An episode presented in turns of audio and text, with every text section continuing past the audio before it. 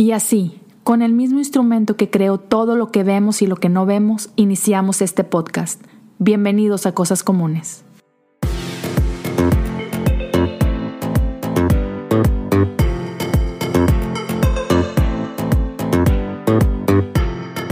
Pues bienvenidos a un episodio más de Cosas Comunes y como ya leyeron, estoy ah, con el buen Benjamín Enríquez y déjenme les digo, este, Benjamín es una de esas personas que tenemos poco de conocernos, pero, este, una, lo quiero muchísimo.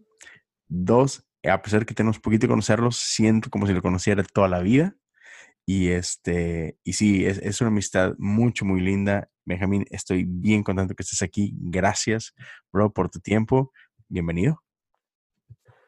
No, pues muchas gracias a ti, mi querido Leo. Estoy muy emocionado y como tú dices, nos conocemos apenas unos meses, pero se siente como que ya llevamos años y creo que una vez te mando un mensaje, ¿no? Yo sé que puedo llegar a tu casa y, quedarme ahí y es así como si ya fuera mi casa también. Sí, sí, totalmente. Mi refri es tu refri. Bueno, ahorita vamos a ver por qué no sería, pero, pero está bien, veo tu amor ahí. Buen punto. Pues bueno, para, para la gente que, que no te conozco, no te conozco mucho, platícanos un poquito de ti. ¿Quién eres? Este, pues bueno, como dijiste, mi nombre es Benjamín Enríquez. Yo vivo, para los que viven en México o, en la Ciudad de México, no soy de la Ciudad de México. Para los que viven en otro lado, soy de la Ciudad de México.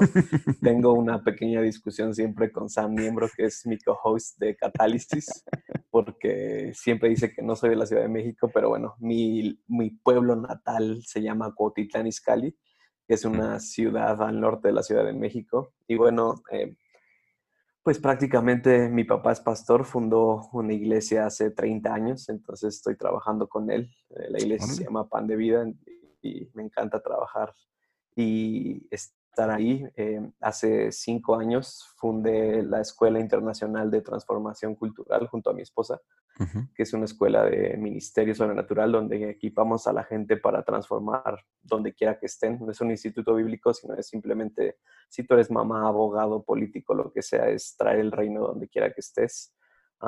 y bueno, también tengo ahí el podcast con, con mi querido Sam. Y pues nada, me, me encanta. Creo que una de las mayores pasiones de mi vida es que la gente pueda experimentar a Dios como un padre y y, crecer en esa experiencia con él.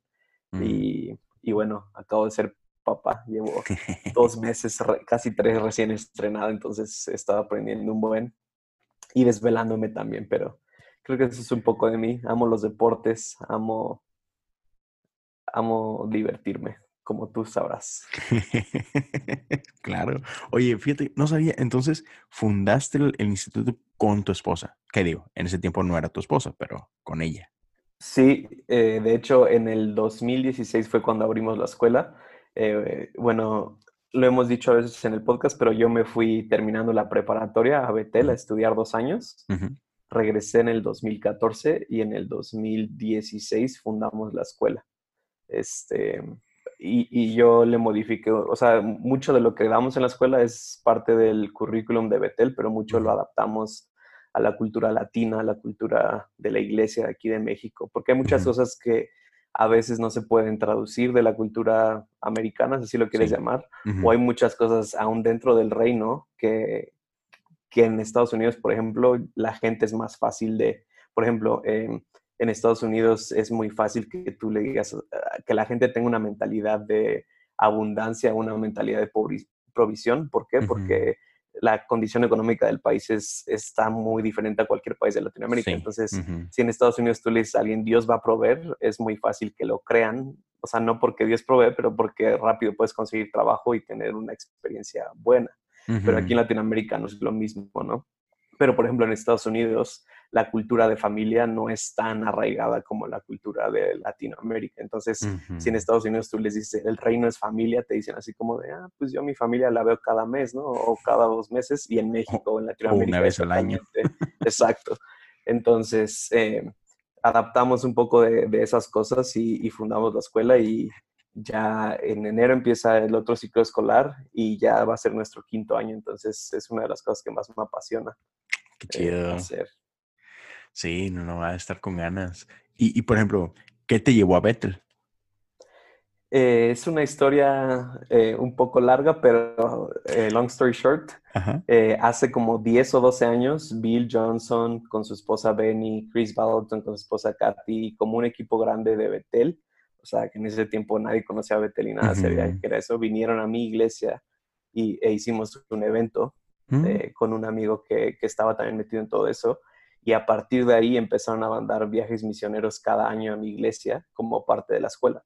Entonces, desde que yo era un huerquillo, como dirías tú, este, no sé, desde que iba en la secundaria o antes, yo dije, yo quiero estar ahí. O sea, porque veía que venían y oraban por enfermos y daban palabras proféticas y decía como de, ¿qué es esto? Y, y, durante esos años fui creciendo en ello, pero terminando la prepa yo dije, no me importa, yo no quiero hacer otra cosa, me voy a ir para allá. Entonces, eso fue básicamente lo que me llevó allá. Oye, qué chido. Entonces, desde, desde Huerquillo fuiste expuesto a ese mundo. Sí, em, y me encanta porque ha sido como un proceso muy, muy eh, increíble en ese sentido de que, y esa es una de las cosas que más admiro de mi papá, mi papá siempre ha sido muy abierto, o sea, algo que admiro de él es que siempre dice, donde esté Dios, ahí vamos.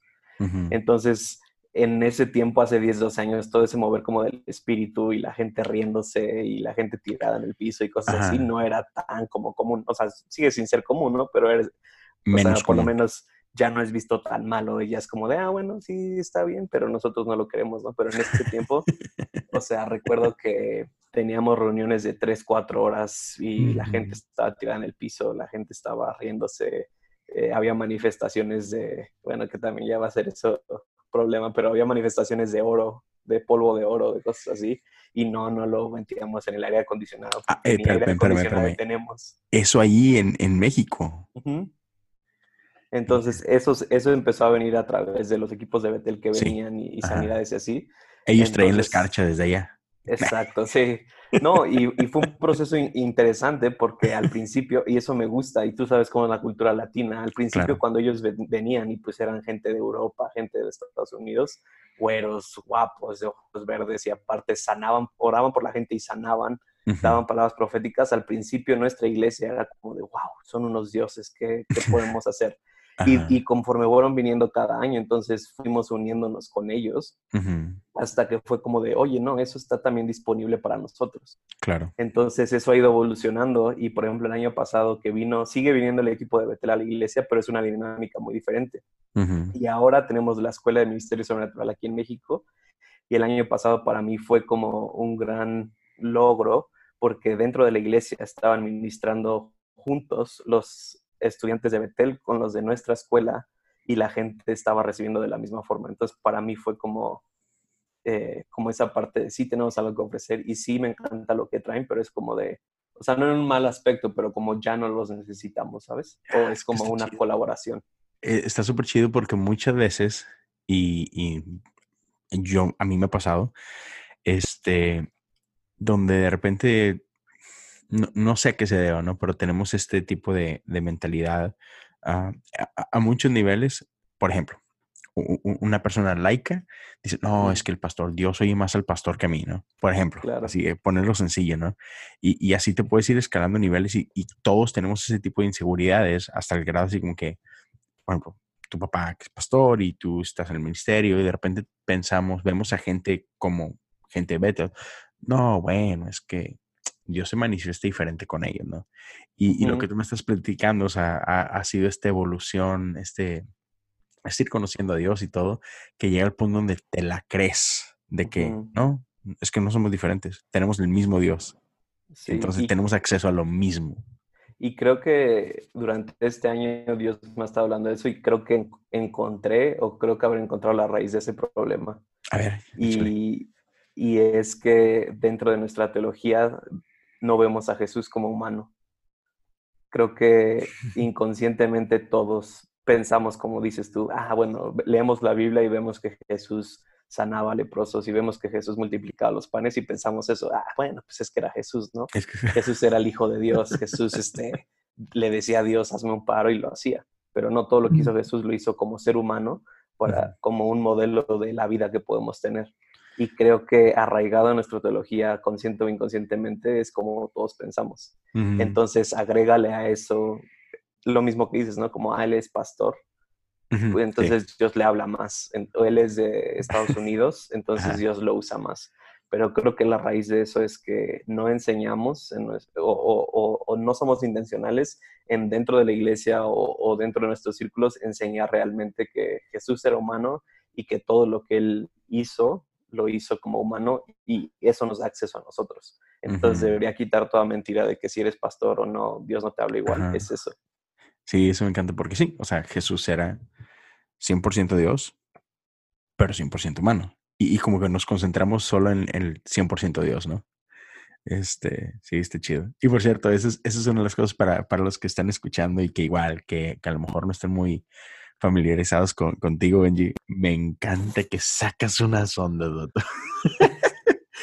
sí, o sea, bueno, me, me, encanta que tienes una manera de pensar súper abierta. Este, y no solo eso, no solo piensas cosas así como muy out of the box, las dices. Sí. Eh, creo que es una combinación rara entre mi personalidad eh, y, mi proceso. O sea, eh, rápidamente no siempre ha sido así. o sea, para no hacer larga la historia, o sea, como te puedes imaginar, hijo de pastor, crecí toda mi vida en la iglesia, eh, siempre tuve este concepto religioso, siempre crecí, o sea, realmente yo crecí asustado de Dios, o sea, era como este, eh, no sé, una de las, y, por favor, Leonel, perdón, Leobardo. Leonel es mi hijo. sí, yo dije, ¿qué pasó? No sé si es público tu nombre, porque todos escuchan y Leo, y, Leo Lozano y de seguro piensan Leonardo. no, señores. Aquí ahora en este episodio revelamos el nombre de Leo, es Leobardo, que es, O sea, se me imagina como alguien de Game of Thrones, pero bueno. me gusta, me gusta eso. Voy a decir algo, pero vamos a ir al tema. Pero una de mis eh, memorias así que tengo de chiquito era que en ese tiempo, o sea, estaba toda la onda del rapto y todo eso, y no vamos a hablar de eso, pero recuerdo que había veces donde me quedaba dormido en mi casa y cuando me despertaba mis papás habían ido y lo primero que hacía era llamarles por teléfono para ver si no me había quedado en el rapto. y, lloraba, o sea, y lloraba de miedo. De, ah". Entonces, mucho de... en muchas corrientes teológicas, cosas así, era como de Dios está alejado, Dios no es un papá. Y, y, entonces gran parte de mi cambio teológico, como lo dices o así, fue cuando me fui a Betel, donde realmente tuve como una crisis teológica antes de irme en la prepa, donde dije como de, quiero ver qué me ofrece el mundo, bla, bla, bla, pero después fue como de Dios, si te revelas a mi vida tal y como eres, entonces va a cambiar algo. Entonces, desde ese momento y en el 2012, que fue cuando empecé como ese proceso, fue cuando Dios se reveló de una forma increíble por medio de cosas que nunca había escuchado y que, o sea, mucho de lo que comparto hoy en día es parte de la relación que tuve en el 2012 y cosas así. O sea, sí, lo que estoy teniendo hoy es como, no, creo que la única persona que conoce realmente cómo pienso es mi esposa y, doy gracias a Dios porque es la que me dice, cállate, no digas nada. Entonces, pero, pero sí, y una de mis em, formas de vivir es siempre estar cuestionando lo que creo. Sí, y, creo que estoy creciendo si el año que viene volteo atrás este año y digo como, ah, estaba bien mal lo que creía. Porque creo que siempre tenemos que crecer en ese conocimiento de Dios y no es que Dios cambie, sino que expande su revelación. E, eso me encanta, Bato, porque yo conozco muchísima gente que, que no, o sea, creen lo mismo que creían cuando tenían 10 años y, y así como que, híjole, este, así que no tengamos miedo a, cuestionar, a romper paradigmas, a, por qué creo lo que creo, o sea, está chido, o sea, del otro lado, yo siempre digo esto, si dudamos con honestidad, vamos a encontrar a Dios.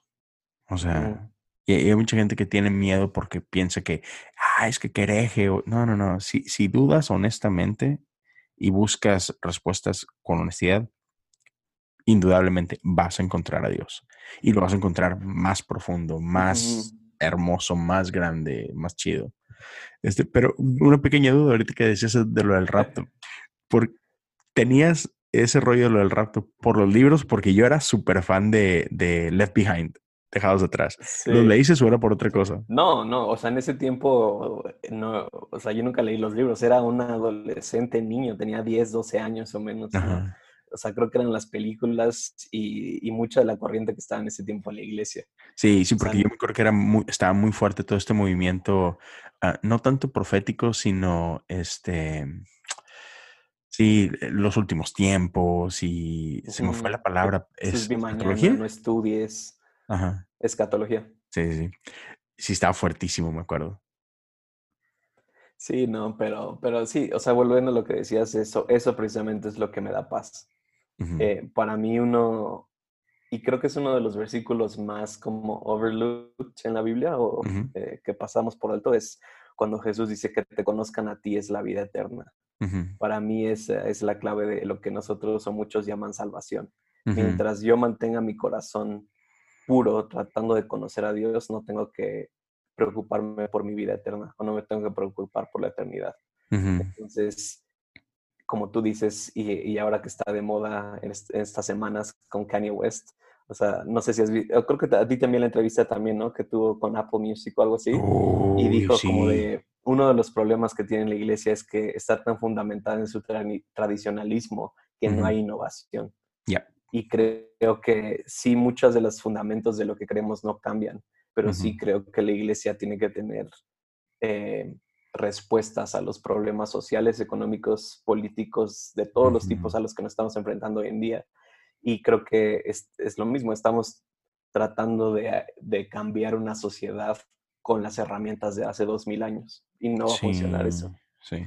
Pero siempre, o sea, y, y, es quitar ese miedo de si yo estoy enfocado en conocer a Dios o honestamente quiero más, no tengo por qué preocuparme. Sí, y, y por ejemplo, ahorita que, que mencionabas eso de, de, Kanye, es que obviamente, o sea, así que gente que nos está escuchando, Kanye es, es, es, o sea, es una persona común y corriente. Bueno, Kanye es una persona. Entonces, la va a regar, claro que va a regarla, va a decir cosas tontas a veces, sigue teniendo un ego del tamaño del mundo. O sea, hasta, es más, tiene más ego que yo y eso ya es decir mucho. pero, pero, o sea, dentro de todo, o sea, me encanta que se atreve a decir cosas locas, o sea, porque, porque dice cosas que quizá nadie de nosotros se atrevería a decir en las plataformas en las que él está. Y por ejemplo, no sé si viste este, e, este segmento que hizo con James Corden de Carpool Karaoke, pero en, un, avión porque, porque es Kanye.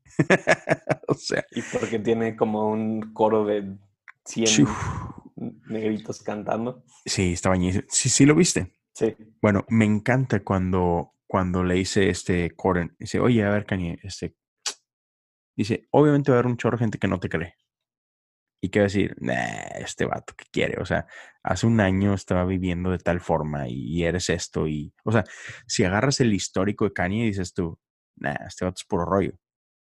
Así que, ¿qué le puedes decir a esa gente que, pues, que no te cree?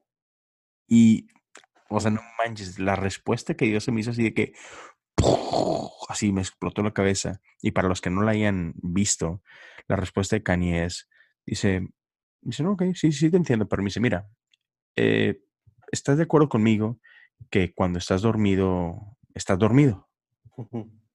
Y el vato dice que, ah, sí. Y cuando estás despierto, estás despierto. Sí. Y dice, y son dos estados completamente diferentes. En un, hace, hace un ratito estabas dormido de repente ya no estás, ahora estás despierto. Y el otro como que, sí, así como que, ¿a dónde vas con esta analogía? Como, que, como que no le agarraba la onda.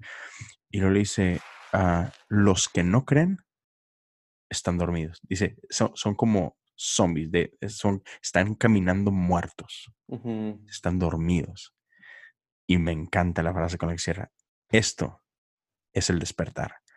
Así como que, oh, te pasaste lanza. Pero, pero, o sea, me encanta porque yo creo que Jesús tiene el poder de hacer eso, de que puede tomar una persona muerta en oscuridad, pero en el momento que conoce a Jesús, no es como que, ay, gradualmente ahí vas, este, pues de poquito te vas desmuriendo, por inventar una palabra. O sea, no, pasas de muerte a vida, Así pasas de sombra a luz. Y, y que este pelado tenga los pantalones para decir, sí, yo sé quién soy, yo sé el mugrero del que vengo, yo sé todo lo que he hecho, pero ya no soy esa persona. Y, y sí, y me encanta, y es como una historia de Pablo, ¿no? Sí, O exacto, sea, totalmente. Pablo mataba cristianos Ajá. y es lo mismo. La Biblia dice que cuando Dios le dice a Bernabé que vaya con Pablo, es como de, oye, oye, "No, aguanta, no, no, no". no- no sabes quién es Pablo, Sí, o sea, con no sabes quién es Pablo, pero es lo mismo, es como de, y, y lo que me encanta, o, o sea, lo mismo es que no es que cambie quién es él, sino cambia el por qué hace lo que hace. Exacto. Entonces, ahora toda la influencia que tenía, toda la creatividad que tenía, la está usando para Dios.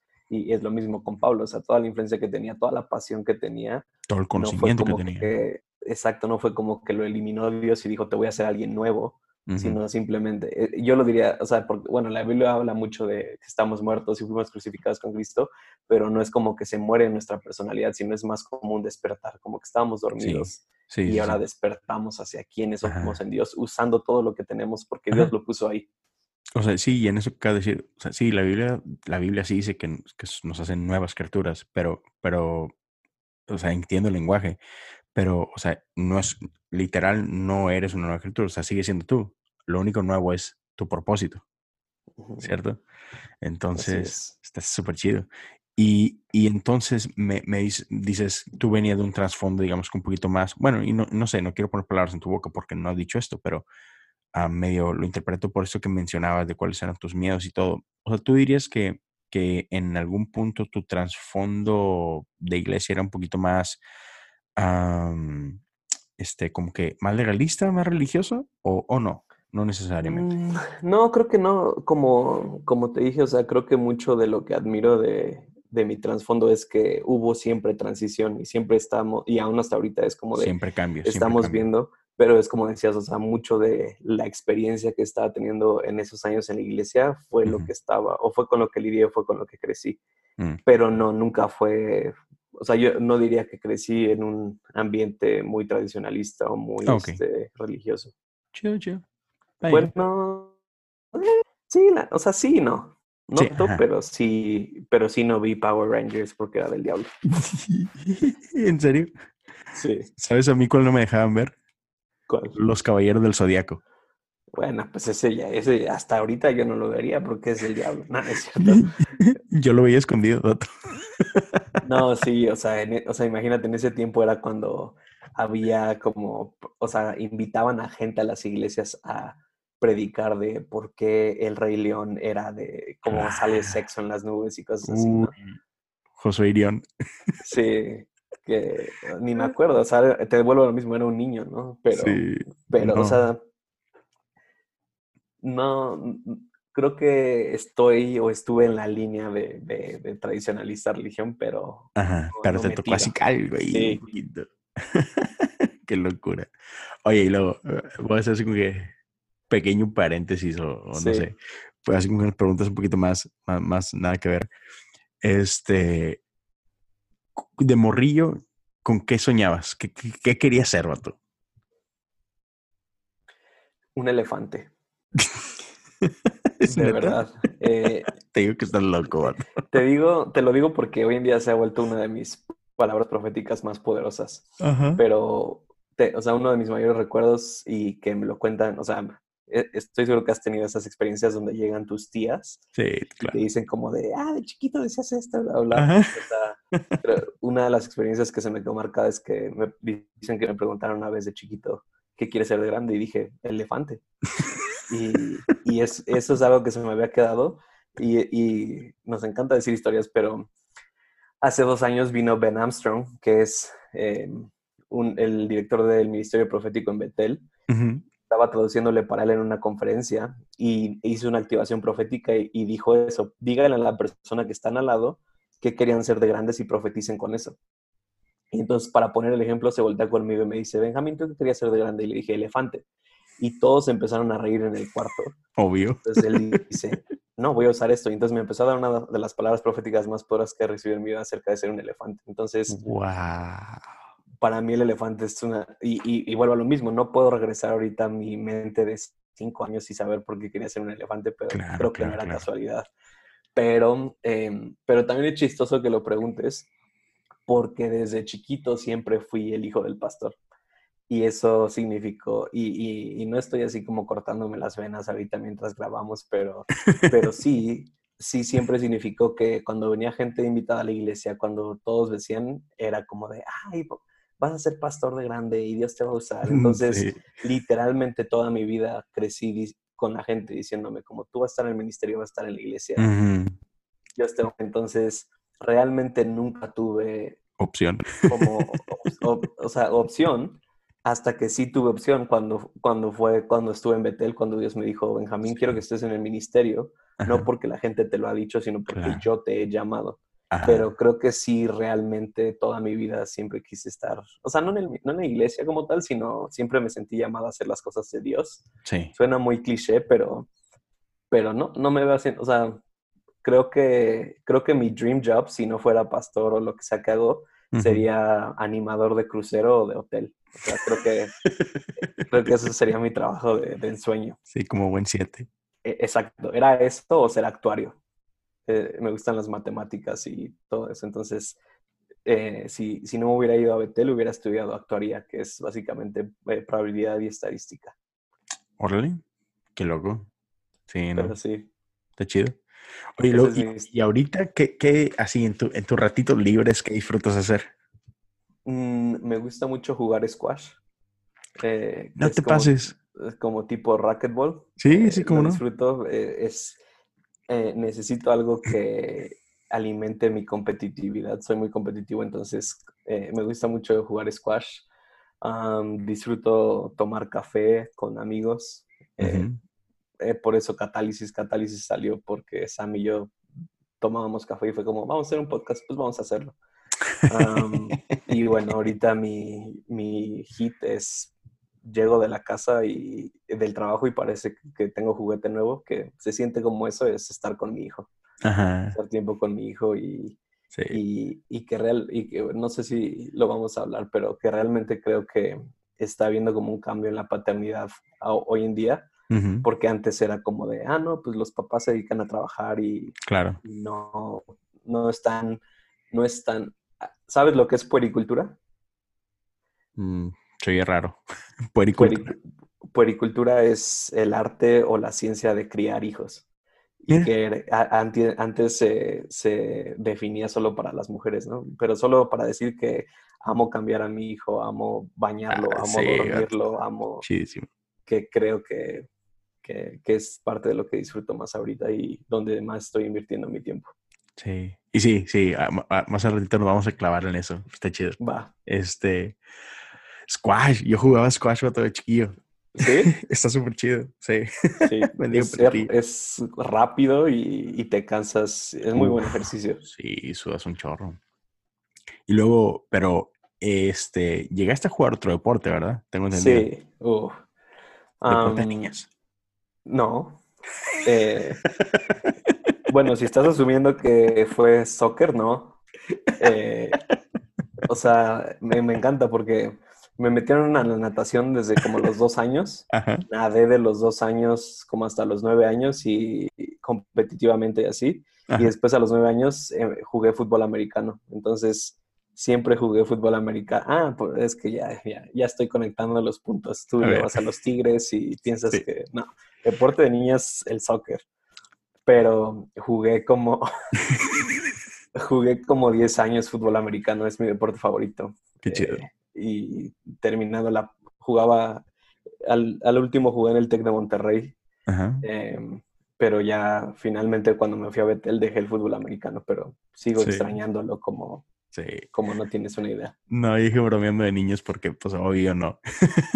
no lo es. Pero no, fíjate, mi esposa jugó este flag football en, la universidad. Qué chido. Está chido, sí, está padre. Sí, no, este y lo que no me gusta del americano es que, bueno, creo que cualquier, casi cualquier deporte puedes decir como de, hey, vamos a jugar. O sea, una reta de fútbol, vamos a las canchas de tenis, vamos a nadar. Pero el fútbol americano no es como de, hey, vamos a equiparnos y darnos de cualquier. Sí, exacto. Entonces, Pero Tochito está chido, o sea, esa es una buena alternativa, ¿no? Sí, sí, pero ya uno se casa, deja de hacer ejercicio, le crece la panza, entonces ya, no es lo mismo. Sí, sí, sí, sí pasa, vato. a ver. ¿Qué, ¿Qué, prefieres, leer un libro o ver una, algo, una serie? Mm, leer un libro. ¿Cuál, ¿Qué libro eh, estás leyendo ahorita? Ahorita estoy leyendo Dare to Lead de Brené Brown mm. y también este, mi Biblia, claramente. Para los que... Lo tenía que decir. No, eh, estoy leyendo Dare to Lead y me gusta leer muchos artículos. Artículos científicos o cosas así. Entonces, lo que sea que me encuentre en el internet o del universo, de los planetas, o sí. Me gusta lo raro. Sí, sí, sí. Eh, ¿Te consideras así como que conspiracionista? Sí. ¿Te encanta? Me encanta. ¿Qué, crees que es lo que te llama la atención de, meterte por, esa, por esas telarañas? Mm, que, lo creo. O sea, que realmente lo. O sea, que, una vez que lo analizas, no, no, no te queda otra más que decir, como, pues sí, la neta sí. Ajá. O, o, o la opción de que pues podría ser, ¿no? Así como que, pues que en este mundo está bien curioso. Mm, para mí dejó de ser hace muchos años el podría ser, si no es como de sí lo es. Ajá. Y, y creo, o sea, creo que en ese tema de conspiraciones y bla, bla, creo que si te metes demasiado terminas deprimido, porque la mayoría de las teorías conspiracionales es como de, ah, estamos controlados por los aliens, básicamente. Eh, pero es como de, no, no y sí. o sea, pero sí, sí me considero alguien que cree cosas como tú Raras. muy locas. sí, digo, sin entrar al tema, pero ¿consideras esta teoría de, que la Tierra es plana como una teoría conspiracionista o no? No, eso se me hace una Otra tontería. Ah, ok. Sí, o sea, o sea mm, tampoco. No, no, no. ¿Quién sabe, vato? Sí, no, no es para mí. Nunca me he metido porque, o sea, creo que ni siquiera. No vale la pena no valen la pena mi tiempo. Sí, sí, sí. Sí, pero está loco como, como hay tantas teorías y, si no, no terminan, ¿no? Te metes y vale que eso. Sí, por, eso sacamos dos episodios de sinergia random de, de, tres horas casi, casi, los dos. Y no, no, no rascamos ni siquiera la superficie de todo eso. Oye, pero digo, no, no puedo ser comercial, pero señores, si, si están escuchando y no han escuchado Sinergia Random, tienen que. Está súper chido. Es como que cero filtros. O sea, varios camaradas, este, podcasteros, no hay filtros. Yo digo que es más terapia para nosotros que buen contenido, pero está bien, vayan bajo su propio riesgo. Sí, sí, sí. E, es muy divertido. Es bastante, bastante divertido. Pero bueno, para empezar a meternos a, temas que quiero hablar contigo, porque este, sí, o sea, tienes, tienes varias, este, ¿cómo, ¿cómo, decir? Varias ideas o haces muchas cosas que, a mí me encantan y algunas que me llaman la atención. Una de ellas es, muchachos, por favor, ayúdenme a orar por, por, mi camarada, pero, pero Benjamín hace años renunció, puso en el altar la carne. Dios me lo pidió. Para no volverla a tocar. ¿Sí? ¿Literal? No. Bueno, ah, ahorita te digo bien. Pero bueno, a ver, eh, ¿dirías que eres vegetariano o vegano? ¿Cuál pecado? ¿Cuál de los dos? Eh, depende en qué temporada esté, pero ¿Ah, ahorita soy vegetariano. Ok, entonces, pero sí, sí te mueves en los dos. Así es. Va. Ahora, para los ignorantes, como tu servidor, explícanos la diferencia entre vegetariano y vegano. Eh, vegano no comes nada de producto animal, es decir, nada de huevo, nada de leche, nada de miel. Eh, hay tipos de veganos extremos que ni siquiera usan piel o nada, nada que esté relacionado con el sufrimiento animal. Vegetarianos eh, no comen nada de carne, pero sí comen derivados de los animales como queso, como leche, como huevo. Este, y bueno, de ahí hay muchas lacto vegetariano, hay otros que son pescatarianos o no sé qué, pescatariano. Eso no es pescado, pero, pero sí, básicamente es la mayor diferencia. Perfecto. Y, y bueno, así que, ¿qué te metió en ese rollo? O sea, ¿cómo, digamos que, cómo empezaste a entender de, ah, hay gente que no come carne, qué rollo? ¿Y qué, qué, fue lo que te, así, la cosquillita que te llevó ahí? Eh, bueno, en marzo del próximo año cumplo cuatro años de no comer nada de carne. Este, Y que creo que hoy en día se ha vuelto algo como más conocido. O sea, creo que hace cuatro años no era tan popular. Em, pero básicamente, no, o sea, no sé, como el trasfondo de eso es que obviamente sabes que soy siete, me gusta la comida, amo los placeres, vivo en México, tengo acceso a tacos. Eh, ¿Conoces el corte de carne a la rachera? Uh, papá, por favor. Esa era mi, mi comida favorita. Podía comerme X cantidad de tacos a. Entonces, pero a partir como de e, e, ese cambio en mi vida que tuve en el 2012, donde Dios me empezó a como a revelar un buen de cosas y tuve como este cambio en mi relación con Dios. Me empecé a meter demasiado como en muchos libros, en, muchas cosas, y, mucho de lo que empecé a leer y hasta hoy en día, la mayoría de lo que leo no es cristiano. O sea, me gusta mucho como lo místico, el misticismo, cosas eh, que ofenden a la gente, pero siempre voy con ese corazón honesto de, encontrar a Dios ahí, ¿no? Entonces hubo un tiempo donde empecé a leer un, un, buen de libros acerca como de dietas, como de... Eh, o sea, básicamente bajo la búsqueda de quiero crecer en mi vida espiritual, quiero, quiero cambiar la forma en la que hago mi vida, quiero tener más comunión con Dios. Entonces empecé a leer varios libros donde empezaba a ver como estas pequeñas como pinceladas y, y, que yo no sé si o sea, para mí mucho de lo que Dios me habla es que empiezo a ver como tendencias en mi vida de cosas. Entonces, en muchos de los libros leía como de, ah, mi maestro de meditación era vegetariano, ah, Leonardo da Vinci era vegetariano, ah, no sé si sabías, Lewis Hamilton es vegetariano o vegano. Eh, entonces, y después como que empecé a enfocar mi búsqueda y entonces empecé a investigar acerca del vegetarianismo y todo esto. Y un día y, y, que esto es lo que toda la gente que me conoce me, o, la gente con la que te ves tengo interacciones como de, me dicen como de, yo jamás podría ser vegetariano, ¿no? Yo jamás podría dejar la carne. Pero la realidad de las cosas es que yo era así y yo pensaba, y creo que muchos de los gustos que tenemos son gustos adquiridos. Claro. O sea, por ejemplo, el, el, el tabaco, los cigarros es un gusto adquirido. Es, Sabe horrible fumar, pero es un gusto que adquieres. Creo que igual con la comida, la carne es un gusto adquirido y todo lo que hacemos. Entonces, básicamente, para no hacerlo largo, empecé a leer todos estos libros y me di cuenta que había algo como ahí, pero dije, lo quiero probar. Entonces, que es otro tema que también me gustaría entrar. Entonces, lo que hice fue un ayuno de agua durante, eh, hice un ayuno de agua durante siete días para desintoxicar mi cuerpo y luego dejar de comer carne y lo que había leído es que lo tenías que hacer gradualmente para que no hubiera una desproporción de proteína, bla, bla. Pero la realidad de las cosas es que me costó muy poco trabajo dejar la carne. Entonces empecé, em, empecé a como dejar la carne y dije como de no, no tengo que comer. Entonces dejé de comer carne y en el momento vi un buen de cambios en mi vida. Bajé como 10 kilos, vi un cambio de energía increíble eh, a través de como del día. Tuve, tuve una mejor digestión, yo tenía una muy mala digestión por toda la basura que le metí a mi cuerpo. Pero básicamente fue eso, o sea, fue como...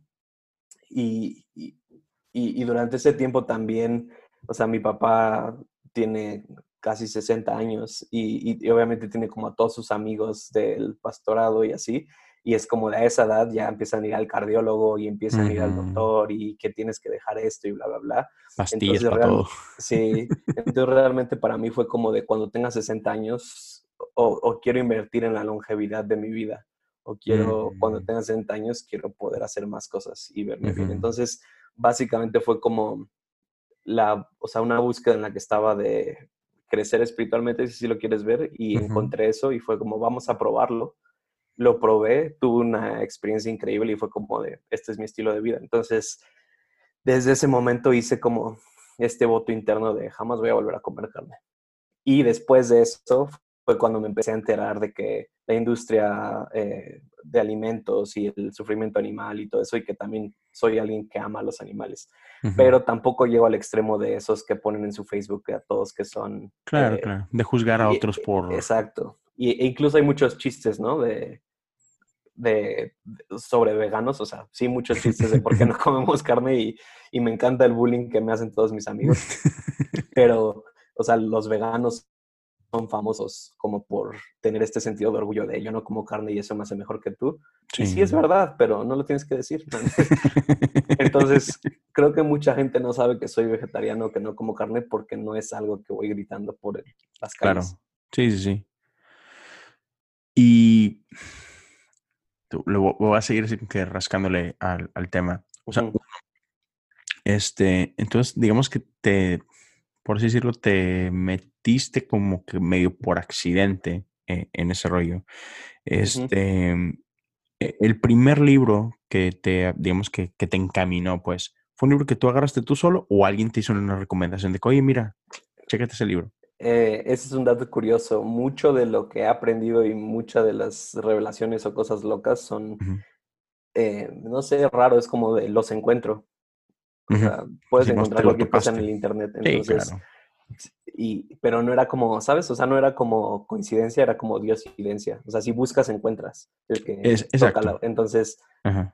mucho de lo que he aprendido a través de los años es por cosas que específicamente en mi espíritu estoy buscando con Dios.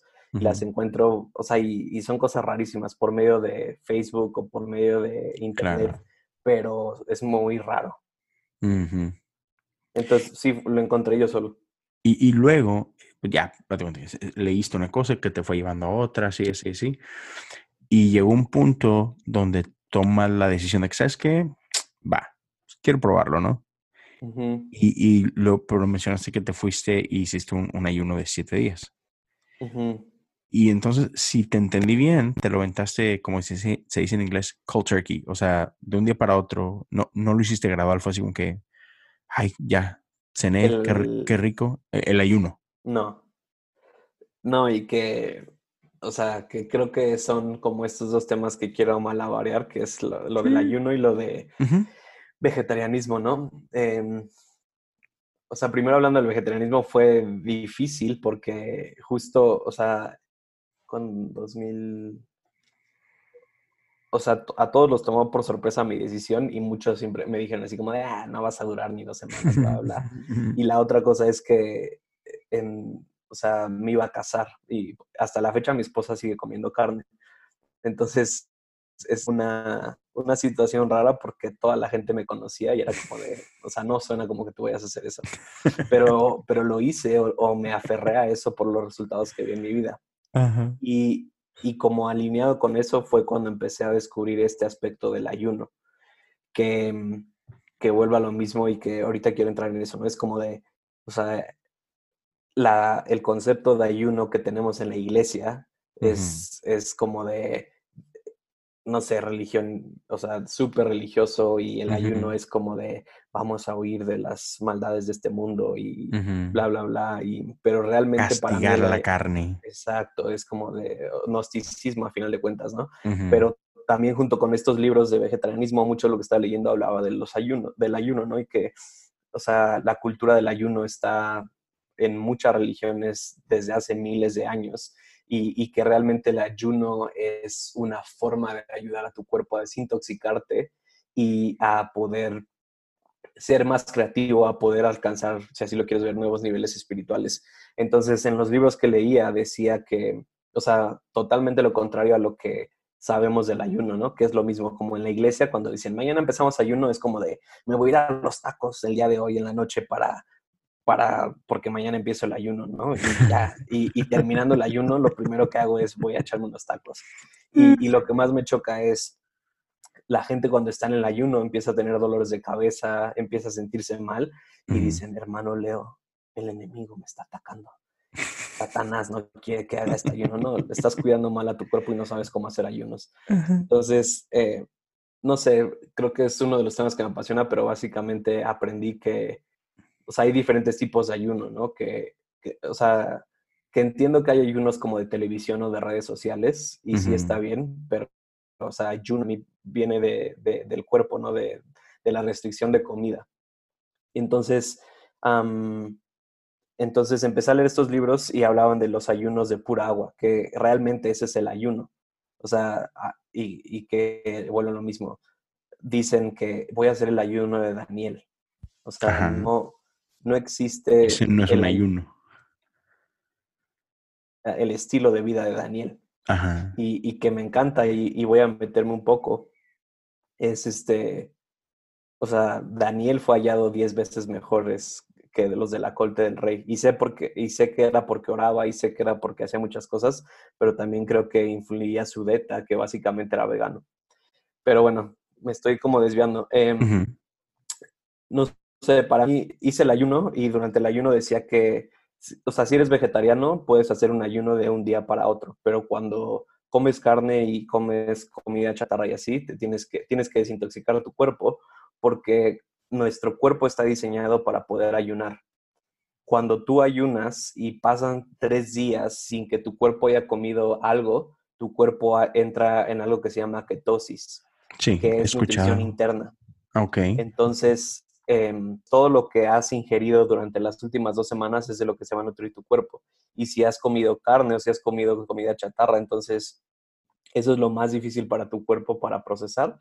Y entonces por eso tu cuerpo se intoxica y te sientes mal. Entonces por eso debe haber una como ah, desintoxicación antes de la desintoxicación. Y entonces, em, entonces hice, me hice vegano por dos semanas y después entré en el ayuno.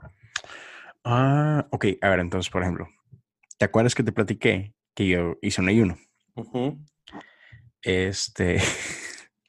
y tú ya me habías dicho que hiciera ciertas cosas, pero Sí, sí, es, es de repente el, el- no es excusa para nada, pero de repente el estilo de vida que tenemos o, o las circunstancias en las que estás viviendo son demasiado caóticas. Entonces, no había tenido la oportunidad de hacer lo que me habías pedido. Al contrario, es por lo mismo que niños y se enferman y esto y lo otro, estaba comiendo pésimo. Pero llegó un momento donde, digamos que me, me desesperé y dije, no, no, no, no, ya, no, si, si no hago algo, no lo voy a hacer nunca, etcétera. Y, y, y tú sabes, una, una de las razones por las cuales quería yo entrar en este ayuno y todo, y, y Ujú. es como que entrar así como que, no, Dios, a ver, necesito hacer una pausa porque necesito así como que centrarme, ¿no? Centrarme y, y- así como que hacer acuerdos contigo y todo. Y, y me valió que eso dije, ya, mañana lo hago y no me importa. Y total, así en frío de, de comer este, comida, este, fast food, así, a- al siguiente día. Y, y, y hice un ayuno así de que agua, Ujú. listo. Y la neta me sorprendió que los primeros dos días fue así como que, pachis, me, estoy muy bien. Oye, Sí. esto, esto está fácil. Tonto. El tercer día el más difícil. el tercer día, y fíjate que me lo aventé bien, pero eh, el tercer día para mí fue, fue un viernes y pues en, en- en el trabajo y en el ministerio tenemos, es, es un día muy loco, muy ocupado, pero lo cerré ese día jugando un partido de softball Como parte de, o sea, parte de lo que hago en el trabajo. Y me aventé un juego de softball y pues bien, no, el sábado me estaba cargando el payaso. Para que no, para que no saben qué significa eso, es, eh, estaba muy mal. Eh, o sea, me dolía todo. Me dolía todo. Me la pasé así como que en un sillón, así como que moribundo. Y luego, este, en cama y así, ¿no? Entonces, no, no sé, dije, no sé si fue porque, porque jugué, hice deporte, ah, que, que a la vez me pensé como que no, porque el segundo día jugué basquetbol y anduve como si nada el miércoles, el tercer día, pero el cuarto sí me cargó el, payaso. Sí. Y no supe si era a lo mejor como por lo que dices de que, vatos, que venías comiendo puro mugrero y tu cuerpo se empezó a nutrir de toda la basura, porque irónicamente pasó justo después de lo que te estás hablando tú, que entras en ese estado de ketosis, donde empiezas a nutrirte de, pues, de Lo lo que que traes. ¿no? Entonces, tu opinión experta, ¿qué fue? ¿Fue, fue el deporte que hice o fue la basura que traía? La basura que traías. Cuando haces un bien un ayuno, puedes seguir ejercitándote. Cuando haces bien un ayuno, puedes seguir ejercitándote, puedes seguir haciendo otras actividades diarias e incluso tienes que tener más energía. Y bueno, podríamos hacer un podcast de, de solo eso. El ayuno, pero solo hay, o sea, hay algunos puntos rápidos que quiero decir. Subestimamos el poder del ayuno, o sea, porque en la iglesia o en la religión cristiana no sabemos cómo hacer ayunos. O sea, solo para darles idea, la actividad que más energía le consume al cuerpo es la digestión. Okay. Y la comida que más nos tardamos en digerir es carne y junk food, comida chatarra. Entonces, imagínate cuando tú entras en un ayuno y le quitas la mayor parte del trabajo al cuerpo, entonces se supone que toda esa energía la puedes invertir en cosas para hacer cosas nuevas. Entonces, mucha gente cuando hace un ayuno bien, escribe libros, se siente más creativo, puede hacer actividades. ¿Por qué? Porque toda la energía que tu cuerpo utiliza para digerir, ahora la estás utilizando para otras cosas. El punto, otro punto de los que quiero decir es, lo más importante de un ayuno no es empezarlo, sino es cómo lo terminas. Porque volvemos a lo mismo. Si haces un ayuno, haces un ayuno para desintoxicar tu cuerpo, pero si simplemente terminas el ayuno y vas y regresas a lo mismo, entonces tu cuerpo regresa a lo mismo y entonces tu cuerpo no te cree la próxima vez que lo haces. Entonces los ayunos deben de ser para cambiar estilos de vida. O sea, si lo quieres hacer como de esto que estamos hablando, ¿no? Y los ayunos los puedes manejar como con cosas de sanidad específica. ¿Por qué? Porque obviamente cuando tu cuerpo entra en este en este estado de, desintoxicación y de sanidad, entonces tu cuerpo empieza a reparar cosas. Eh, y hay testimonios, por ejemplo, uno de los casos que leí eh, de esto es que había un cuate que tenía cáncer de pulmón porque había fumado muchos años. Entonces, y llevaba años sin fumar, eh, para no hacer la historia, hizo un ayuno enfocándolo principalmente en sus pulmones. Y cuando hizo el ayuno, aunque había fumado hace años, empezó a sudar. O sea, ¿sabes? Cuando fumas, al otro día, si sudas, sacas el olor a cigarro. Cuando, cuando, cuando hizo este ayuno, ya no había fumado como en cinco años, empezó a sudar y olía a cigarro. ¿Por qué? Porque su cuerpo estaba desintoxicando. Wow. Ha habido gente que utiliza eh, los ayunos para específicamente sanar coyunturas o sanar dolores. ¿Por qué? Porque lo puedes enfocar en que tu cuerpo sanes áreas específicas. ¿Por qué? Porque la digestión no la está tomando en cuenta, entonces tienes toda esa energía para poder hacer cosas. Pero, o sea, yo en mi el año trato de hacer dos o tres ayunos de pura agua y, y, hay varias cosas, ¿no? O sea, también dentro de los ayunos puedes hacer enemas, que eh, no es algo muy agradable, pero el enema te metes básicamente una manguera con agua o café o otras hierbas en tu recto y limpias eh, tu intestino. Entonces, pero, para mí realmente el ayuno se ha vuelto como este aspecto en mi vida donde lo hago para cuidar de mi cuerpo. y, yo he visto esa diferencia. O sea, en los ayunos es cuando más revelación he tenido, cuando más he escrito cosas, cuando más he cambiado. Y, creo que, o sea, de diosidencia he hecho los ayunos en partes críticas de mi vida y eso me ha ayudado. Y, y volvemos a lo mismo, no es o sea, no es porque sea algo espiritual, sino simplemente tu cuerpo puede estar más alineado con Dios, pero cuando lo hacemos bien, cuando lo hacemos así como simplemente a la y se va, entonces no, no obtenemos los resultados que tenemos. Pero, pero sí, o sea, para mí el ayuno es algo poderoso y, y, cuando tienes una dieta vegetariana, simplemente puedes prepararte con dos o tres días de anticipación para hacer un ayuno, a diferencia de que si comes carne, ¿por qué? Porque tu cuerpo se necesita desintoxicar para que entonces puedas hacer cosas. Y es como tú dices, o sea, cuando ayunas puedes hacer ejercicio, puedes predicar, puedes hacer todo y tienes que tener más energía.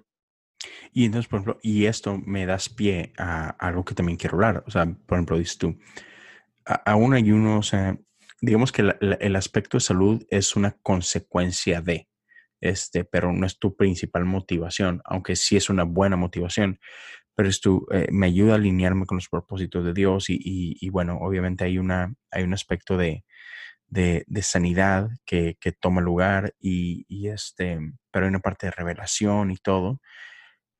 Pero quiero pensar que a la hora de hacer un ayuno, o sea, tienes que ser muy intencional a lo que le dedicas el tiempo, porque si tú tienes energía, Exacto. Pero, entonces, obviamente el ayuno es una práctica espiritual en sí misma, pero cuando, cuando decides hacer ese tipo de ayunos, que obviamente son, son, es algo muy, muy intencional, ¿qué otras prácticas espirituales decides ejercer que, que digamos que son conducivas a este crecimiento espiritual? Y pues bueno, Benjamín nos va a contestar esta pregunta nada más regresando de este pequeño corte. Así que no se vayan a ningún lado amigos. En un minuto dejamos que Benjamín nos cuente un poquito más. pues meditación. Este. Y, ahora, muchos, muchos, escuchan meditación y ya sabes, este, ese es el diablo. Sí. Explícanos. Eh, o sea, yo sé a lo que te refieres, pero, pero para quienes quizá no, no, no lo hemos escuchado mucho y podemos decir, ¿cómo que meditación? Eso es budista o eso es bla, bla, bla. ¿Qué es la meditación? para mí meditación es eh, centrarte en Dios y llenarte de Él vaciándote. O sea, porque el, concepto mundano o, que todos conocemos es como que tienes que vaciar tu mente y ponerla en blanco y bla, bla. Y, es ahí donde viene el miedo, ¿no? Porque es como, ah, se te va a meter un chamuco. Sí, los demonios entran. Eh, y, y, o sea, sí, si lo haces inconsciente, sí puede pasar, pero, pero creo que es más enfocándote en Dios. Entonces, y creo que, o sea, y, y, creo que uno de los puntos a los, a los que voy a llegar con esto, con el vegetarianismo, con los ayunos, es que está, o sea, nuestro estilo de vida ahora, como tú dices, o sea, no tiene mucho de, eh, no, o sea, no quiero sonar muy, no sé cómo suene, pero muy espiritual, ¿sabes? O sea, no estamos, no estamos acostumbrados a hacer sacrificios, no estamos acostumbrados a invertir en nuestro cuerpo, no estamos, o sea, mucho de lo que está pasando en nuestra sociedad lo estamos transfiriendo a nuestra espiritualidad esta cultura de microondas, de quiero las cosas rápido, no estamos dispuestos a pagar procesos. Mm. Y sí, Jesús hizo todo en la cruz y sí tenemos acceso a todo, pero tienes que pagar ciertos precios. Y, entonces, por ejemplo, bueno, me preguntaste la meditación, pero entonces, como tú dices, tengo tanto tiempo libre en esos ayunos, porque, o sea, si te pones a pensar mucho de lo que también resta en tu día es cuando comes. O sea, que tienes que comer, la digestión, ir al baño. Cuando te restas todo eso, te queda mucho tiempo. Entonces, mucho de lo que hago es leer, que tú eres de esos que tardas como media hora en el baño. Si le preguntas a mi esposa, ella va a decir que sí, pero yo digo que no. media hora en el baño sí es mucho. Um, eh, entonces, creo que para mí la meditación sería estar solo con Dios y conectar tu espíritu con su espíritu que muchas veces requiere dejar todo lo que te está impidiendo hacer eso. Y, y tienes que saber, o sea, para, y, no es justificación, y, y, yo sé que muchos dicen que es del diablo y bla, bla, pero para nuestro tipo de enegrama, el 7 es súper, o sea, para mí me cuesta mucho concentrarme cuando oro. Sí, a mí también. Como en ese aspecto de meditación, pero cuando hay un he visto que eso me ayuda demasiado. Entonces, para mí meditación simplemente es eh, enfocarme en Dios y, estar ahí por bastante tiempo. Y que a final de cuentas, creo que llega un punto donde te conectas con la mente de Dios, con la mente de Cristo y tienes acceso a muchísimas cosas. ¿Qué otro, qué, qué otra, por ejemplo, este, supongo que en, e, en, parte de esos tiempos, obviamente, lees la palabra de Dios, lees la Biblia. Pero, pero hay quienes leemos la Biblia y, está esto, y que es muy parecido a meditación, pero que la contemplación. Este, ¿cómo es que, que, a ti te gusta contemplar la palabra de Dios? ¿Cómo, cómo lo llevas a cabo? Em, puede que no suene muy espiritual, pero creo que y, ese soy yo, ¿no? No lo tengo que aplicar. Claro, pero claro. Creo que cuando ayuno es cuando menos leo la Biblia. porque, ¿cómo lo digo? O sea, creo que la Biblia es muy buena y, y creo que como muchas veces lo, o sea, hay una frase de Chris Barton que me encanta que dice, todo Dios está en la Biblia, pero no, no, toda la Biblia está en Dios, pero no todo Dios está en la Biblia. Y creo que la Biblia es como un punto de partida. Entonces, mucho de lo que hago es tomar partes de la Biblia y no, le, no leerla como tal, sino llevar esa revelación y aplicarla en mi meditación. O sea, uno de los conceptos que más me gusta es el reino de los cielos está dentro de vosotros, que en Lucas 17, 21, cuando Jesús lo dice. Entonces, este aspecto de oración contemplativa, cosas así, para mí es más como tomar conceptos o, tomar frases o revelaciones que llevo meditando tiempo y entonces ver cómo se ven aplicadas en mi vida. Jugar con ellas y darles rienda suelta. Exacto. Y, que es lo mismo, a veces es como de no, no hagas eso porque puede que bla, bla, pero siempre es como basado en Dios y en lo que Él dice. Y, y creo que uno de los aspectos que más tenemos que traer de vuelta es nuestra imaginación. O sea, hemos satanizado la imaginación o hemos hecho como de, ah, eso solo usa para el diablo. No, pero la imaginación es creativa, porque tenemos un Dios creativo y creo que mucho de lo que, o sea, yo creo que la, generalmente tenemos como este concepto de que lo que pensamos en nuestra imaginación no es real. Y la realidad es que es todo lo contrario, tu imaginación es algo real. La, la silla en la que está sentado, alguien la imaginó primero en su mente. y, y aunque no estaba materializado, era real. Entonces, muchos de los encuentros que he tenido con Dios, muchas de las revelaciones o muchas de esas experiencias que me han cambiado, entre comillas, han sido en mi imaginación, entre comillas, porque si digo que son en mi imaginación es como, ah, entonces no fue real. No, sí fue real, pero creo que nuestra imaginación es como el medio por el cual nos conectamos con Dios y que se une con el Espíritu.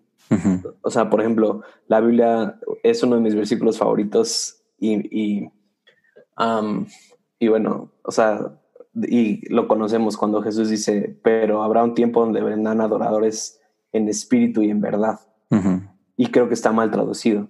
Creo que, y, en el texto griego, o, o sea, lo que dice es, habrá adoradores en el espíritu y en la verdad. Y cuando dices en el espíritu y en la verdad, cambia totalmente el, el contexto y el significado de esto. Y creo que mucho de nuestra vida cristiana y mucho de lo que hacemos es que Dios del Espíritu se manifieste en lo físico. Cuando en realidad, y, no tengo problemas, a Dios, he sentido a Dios manifestado en mis manos, he sentido a Dios manifestado en, en, polvo de oro, en glory clouds, en nubes de gloria, lo que sea, pero creo que el objetivo del creyente es estar en el Espíritu con Dios y dejar de depender tanto de las manifestaciones físicas para saber que Dios está ahí.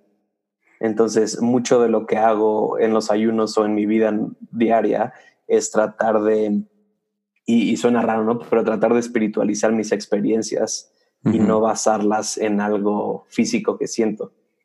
Y aunque sí es, es, es bueno eso, y, y, es donde muchos o la mayoría de nosotros empezamos, pero creo que el punto es que nosotros nos ajustemos a la realidad de Dios y no a la nuestra. Pero no, no sé. Muy bueno. Sí, sí, sí. Y luego para los que, por, por lo que dijiste ahorita y, que tenías esa así como que, ay, lo digo, no lo digo, sobre lo de la Biblia, este, de que toda la Biblia está en Dios, pero no todo Dios está en la Biblia. Eh, eh, sí, es este concepto para, para quien quiera buscarlo. Ah, hay dos maneras de, de ver la Biblia y una es sola escritura, que, que, hay gente que así como que no, es que está en la Biblia o no está en la Biblia, ¿no? Y ya, de ahí lo agarran como, como ley, ¿no? Y, pero, el otro approach es prima escritura, que sí, o sea, claro que no vamos a la Biblia, pero, o sea, hay cosas más allá de la Biblia, ¿no? O sea, pues si te vas y, y son, son, ejemplos sumamente tontos, pero así que en la Biblia no había carros y no ven a nadie peleándose por, por usar un carro, ¿no? Entonces, por eso, o sea, este, alguien está enfermo y claro que oramos por los enfermos, pero también vamos con un doctor. ¿Por qué? Porque Dios usa este, la ciencia, la medicina, nuestra creatividad, todo esto, ¿no? Entonces, sí, o sea, no se asusten para los que piensen en eso. Y, y quiero, esto que estás hablando de, de, de conectarnos con Dios y todo esto, y, parte de lo que yo sé que, que, empezó a moldear toda tu experiencia, y, sé que es un tema que te encanta, y lo mencionabas al principio, es este, cómo tenemos que, cambiar nuestro concepto del padre, ¿no? Este, e, e, el vernos como hijos y el verlo a él como padre y esa relación, ¿no? Y, bueno, esto me trae a, esta área de tu vida que, que, mencionabas. Estás a punto de cumplir tres meses como papá. Entonces, yo sé que de, antes de que naciera tu, tu, hijo y antes de que antes de que estuvieran en ese proceso esposito de, de que, ah, estamos embarazados, sí, qué chido. Desde antes tú ya tenías un concepto de que, un valor, por así decirlo, de, del padre, ¿no? ya, ya, lo, ya lo traías, no sé si como que ah, acaba de dar. Pero, ¿cómo el experimentar ser padre enriqueció esta, esta idea o este, sí, este concepto de, de Dios como padre Benjamín como hijo de este padre? Cuéntame un poquito de eso. Mm, mm, creo que lo primero que sentí fue responsabilidad. Creo que, o sea, y, recuerdo muy bien eh, los primeros días en el hospital o, o, sea, los de recién nacido fue como de, o sea, la paternidad es cuando dejas tus intereses por los de alguien más. Mm. Y, y, creo que, eh, y, y, creo que lo vemos como algo bonito, pero realmente y, ya después de estos tres meses para mí ha sido como es una responsabilidad. O sea, y es esta responsabilidad que tienes de, de amar, pero también de disciplinar. Y, justo hoy le decía a mi esposa como de, ah, me tengo miedo a mí mismo, no sé cómo le voy a decir que no cuando crezca, ¿no? O sea, le quiero decir que sí a todo. Eh, y entonces, y, y más por, bueno, lo mismo, y más por nuestra personalidad.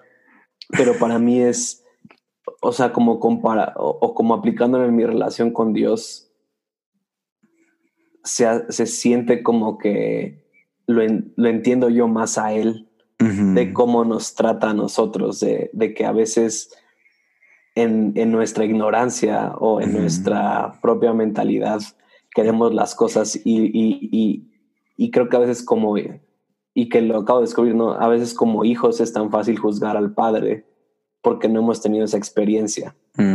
Y es como de yo quiero lo que yo quiero ahora. Pero si no conoces el corazón del padre, o, en otras palabras, si no sabes qué es ser un padre, te darás cuenta que, es lo mismo, ¿no? Es como de va más allá de lo que el hijo está experimentando, ¿no? Y obviamente ahorita estoy en esta etapa donde lo, lo, único que mi hijo necesita es dormir, que lo limpies, bañarlo y leche, ¿no? Y, eso es todo, pero sé que esa experiencia se va expandiendo a quiero un juguete, quiero comprar esto, quiero que me des permiso para esto. y, no te pongas a llorar, pero, pero para mí, o sea, creo que en resumidas cuentas, para mí la paternidad se ha, se ha traído a que es una responsabilidad y, y creo que la paternidad es este aspecto de desprenderte de ti mismo para poder entregarle todo a alguien más. que creo que sí, ese es el corazón del, del padre y, lo he visto en mi vida, pero creo que ahorita, o sea, específicamente en mi relación con Dios, creo que ahorita es más como de, ay, ahora te entiendo Dios. O sea, gracias por lo que has hecho. O sea, no es tan fácil. Y, y, y, no te, no te ha, pasado, este, bueno, está, está chiquito tu hijo, pero Ah, decías, ¿no? Que a veces juzgamos muy duro a los padres. ¿No te ha pasado que te quedas así como que, ching, qué mala idea tenía de ti, Dios? Sí. Este, por ejemplo, cuando, cuando estabas hablando tú de eso, de que, ah, me da miedo cuando crezca porque le voy a decir a todo que sí. Mi esposa y yo tenemos esta, así como que nos reímos muchísimo.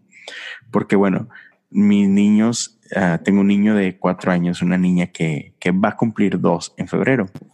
Y los dos ya hablan, ¿no? o sea, incluso la chiquita, eh, pues ya dice ciertas cositas y así, ¿no? Y mi esposa y yo de repente nos atacamos de la risa porque llega mi niño y no sé, te pide cualquier tontera y, y nomás nos volteamos a ver y así que, ¿cómo le dices que no es a Sí. y entonces, o sea, o sea, me, quedo pensando muchísimo en Dios y, y, y, no manches, o sea, si a mí se me derrite el corazón con mi hijo, ya sé que con una carita, con, con algo que dice, mi niña chiquita, o sea, cada que llego a la casa es una cosa hermosa de que me ve y con su vocecita así que, papi. Sí, no manches. No manches, o sea, Y, y, yo, yo, yo sé que por algo Dios o Jesús usan estas, estas imágenes, ¿no? Como este, esposa, esposo, padre, hijos. O sea, y sí, muchas veces creo que no sé, no sé qué nos pasa, pero, pero, ignoramos esto, ¿no? Y, y, cuando empiezas a experimentar el amor de padre, sí, o sea, ves a Dios bien diferente, ¿no? Bien diferente y dices tú, sí, que, que, cómo me he equivocado a veces, ¿no? Eh, eh, sobre todo, algo que me, me ayuda mucho es a tener muchísimo más gracia con la gente y, y amarlos diferente. Porque o sea, yo entiendo este concepto de que tenemos que amar a la gente como Dios ama a la gente. Y, cuando, cuando entiendes que Dios es padre, y entonces, como amo yo a mi hijo, digo, híjole, pues, como Dios ama hasta aquel vato que me hizo algo, ¿no? O, sea, cambia muchísimo. Y es su hijo también. E, exacto. Y no sé, o sea, otra de las cosas que he estado como procesando es como de, y que, y creo que te lo pregunté una vez, pero es como de, o sea, cada día lo amo a más. Y como decías, o sea, cuando nació o antes de que naciera, como de, ah, sí, amo a mi hijo. Y cuando nació es como de, ay, cosita, pero ahorita van tres meses y es como de, está desarrollando cosas que me hacen como amarlo más. y, y, teológicamente era como de, pero no tiene sentido. ¿Cómo? O sea, porque sé que Dios no me ama más o menos, sino Dios ya me ama. Y luego es como de, pero yo como padre se siente como si amo más a mi hijo, pero no es que lo ame más, sino siempre lo he amado. Y, y, creo que he estado cayendo como en este concepto de eso es lo que crea la relación. O sea, obviamente ahorita no hablo con mi hijo, pero he, pasado más tiempo, tenemos historia. Entonces ese amor se ve manifestado de forma diferente. Y creo que y creo que ese es un concepto que debe de cambiar también con nosotros en Dios. O sea, creo que muchos de nosotros cuando conocemos a Dios, lo amamos por lo que hace por nosotros y no por quién es Él. y, y, y, no sé, por ejemplo, o sea, tienes una niña de cuatro, un niño de cuatro, una niña de dos. O sea, me atrevería a decir que no te aman porque saben quién es Leo como tal, sino es porque les das comida, porque les compras juguetes y en su entendimiento eso es lo que es un padre. Pero cuando tengan 18 años, cuando tengan 20 años, 30 años, te van a amar no por lo que les puedas dar, sino por quién eres y por tu persona. Y creo que estoy como en este punto de que así debe ser nuestra evolución en nuestra relación con Dios, que muchas veces lo, lo amamos por lo que hace y por las bendiciones que nos da y por todo eso, y está bien, pero debe haber un punto en nuestra relación con Dios donde lo amamos porque es nuestro Padre, pero ya no es por lo que hace por nosotros, sino por quién es Él. Pero sí. Y, te iba a decir, en, ese, en ese aspecto de, lo que mencionabas, es definitivamente sí, yo creo que el amor de Dios pues, no cambia, o sea, él te ama perfectamente, pero, pero nosotros sí. O sea, entre más lo conocemos, más lo vamos nosotros. Y, y, mira, no sé qué es. yo estoy de acuerdo contigo en lo que decías de que sí, yo creo que pues, a mis hijos, pues tan chiquitos, o sea, tienen cierto entendimiento muy limitado de quién soy yo y por qué me aman y todo. Pero algo que me, me vuela la cabeza y, y mientras tú hablabas, Dios ponía esto en mi corazón, es, quiero llegar yo a amar a Dios como mi hija me ama a mí en este siguiente ejemplo que voy a dar. Ahí te va. Cada mañana mi niña se despierta y lo primero que dice, ¿qué crees que es? Te amo, papi. No, pues no, no, dice todo eso, pero sí dice, ah. papi lo primero que dice cada mañana. Por ejemplo, hoy yo me fui antes de que ella despertara, me fui, me fui muy temprano a trabajar y, y está enfermita. O, de que hace unos días le dio con una, no sé, una tosecita, trae la, la gargantita así medio mal. Y ayer, este, estaba, por cierto, ¿qué, está haciendo ella? Ayer estaba grabando. No, me quedé a ensayar, porque hoy me tocó dirigir la alabanza. Me quedé a ensayar hasta muy tarde, creo que como hasta la una de la mañana. Y, luego a las 2 de la mañana se despierta ella llorando. Y voy por la cargo y la traje paseando y me le llevo un sillón hasta que finalmente se durmió. Pero, o sea, como si la noté muy malita y tosía y me, ay, chiquita, o sea, te sientes bien gacho, ¿no? cuando, cuando estás así malita. y me la llevé a dormir con mi esposa y conmigo. O sea, ya no se duerme con nosotros, pero ayer me la llevé. Sí. Entonces se durmió ahí en medio de nosotros y yo, mi chiquilla, pues la, la acariciaba y todo, hasta que se quedó dormida. Pero donde que pues yo me despierto, me voy, me despido de mi esposa y ella está dormida. Entonces se despierta mi chiquita y me, lo contó mi esposa hace ratito. Me dice, ay, se, se despertó. Y lo primero que dijo fue así que, papi, papi, mm, buscándome, buscándome. Y, y, o sea, y eso, cuando tú hablabas de eso, o sea, yo me, me quedaba, ah, man, o sea, porque, porque si soy sincero, no lo hago, o sea, o no lo hago siempre. Es como que, qué hermoso crecer y, llegar a ese punto donde me despierte y lo primero que haga es Dios. así como que, Padre, aquí estoy, aquí sé que aquí estás, ¿no? Y así como que, que, que, que, crezcamos a ese punto, ¿no? Porque si soy sincero, 11 de cada 10 días me despierto y lo primero que hago es que abro Twitter.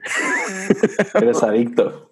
No, de hecho, yo bueno, o sea, quiero regresar a eso, pero algo que yo he hecho en estos últimos meses es mi teléfono lo dejo cargando en la sala.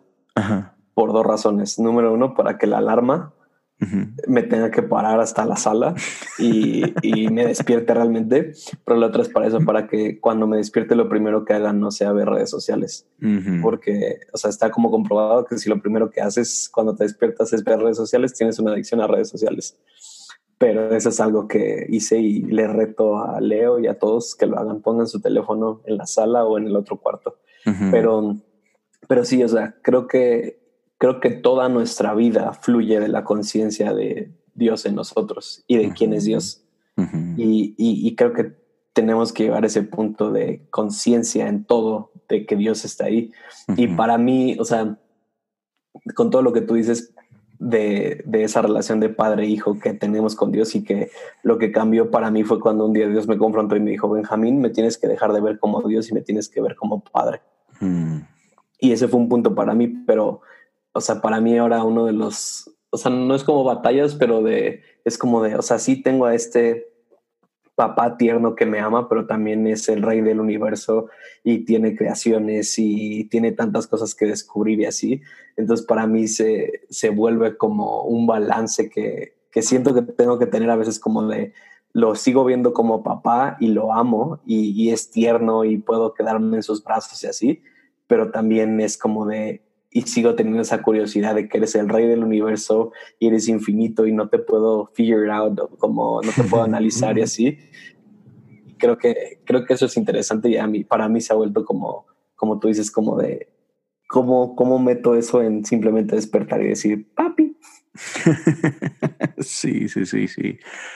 es que sí, es, es, imposible, así como que um, figure out uh, a Dios, pero y, mira, me encanta leer y me encanta así como que teología y doctrina y, todo eso se, me hace muy chido y hay, mucho que aprender, pero, pero sí se me viene a la mente lo, que decía Pablo, ¿no? O sea, que, que la mucha letra mata. y, y siento que a veces lo que necesitamos es simplificar. O sea, e, e, en, nuestra vida como cristianos y, y bueno, yo sé que hay mucha gente que, que nos puede estar escuchando que, que, que no tienen mi edad o que no tienen tu edad y hay muchos chavitos y, y es difícil. O sea, eh, es, este, no sé, estás en la prepa, eh, estás en la uni y, y, quieres ser un buen cristiano y quieres ser este, así como que, que sí, puedo, resumirlo así, ¿no? No, es que quiero ser mejor cristiano y no, la neta es que si batalla un chorro con esto y aquello. Y, y entiendo de dónde viene es, es eso.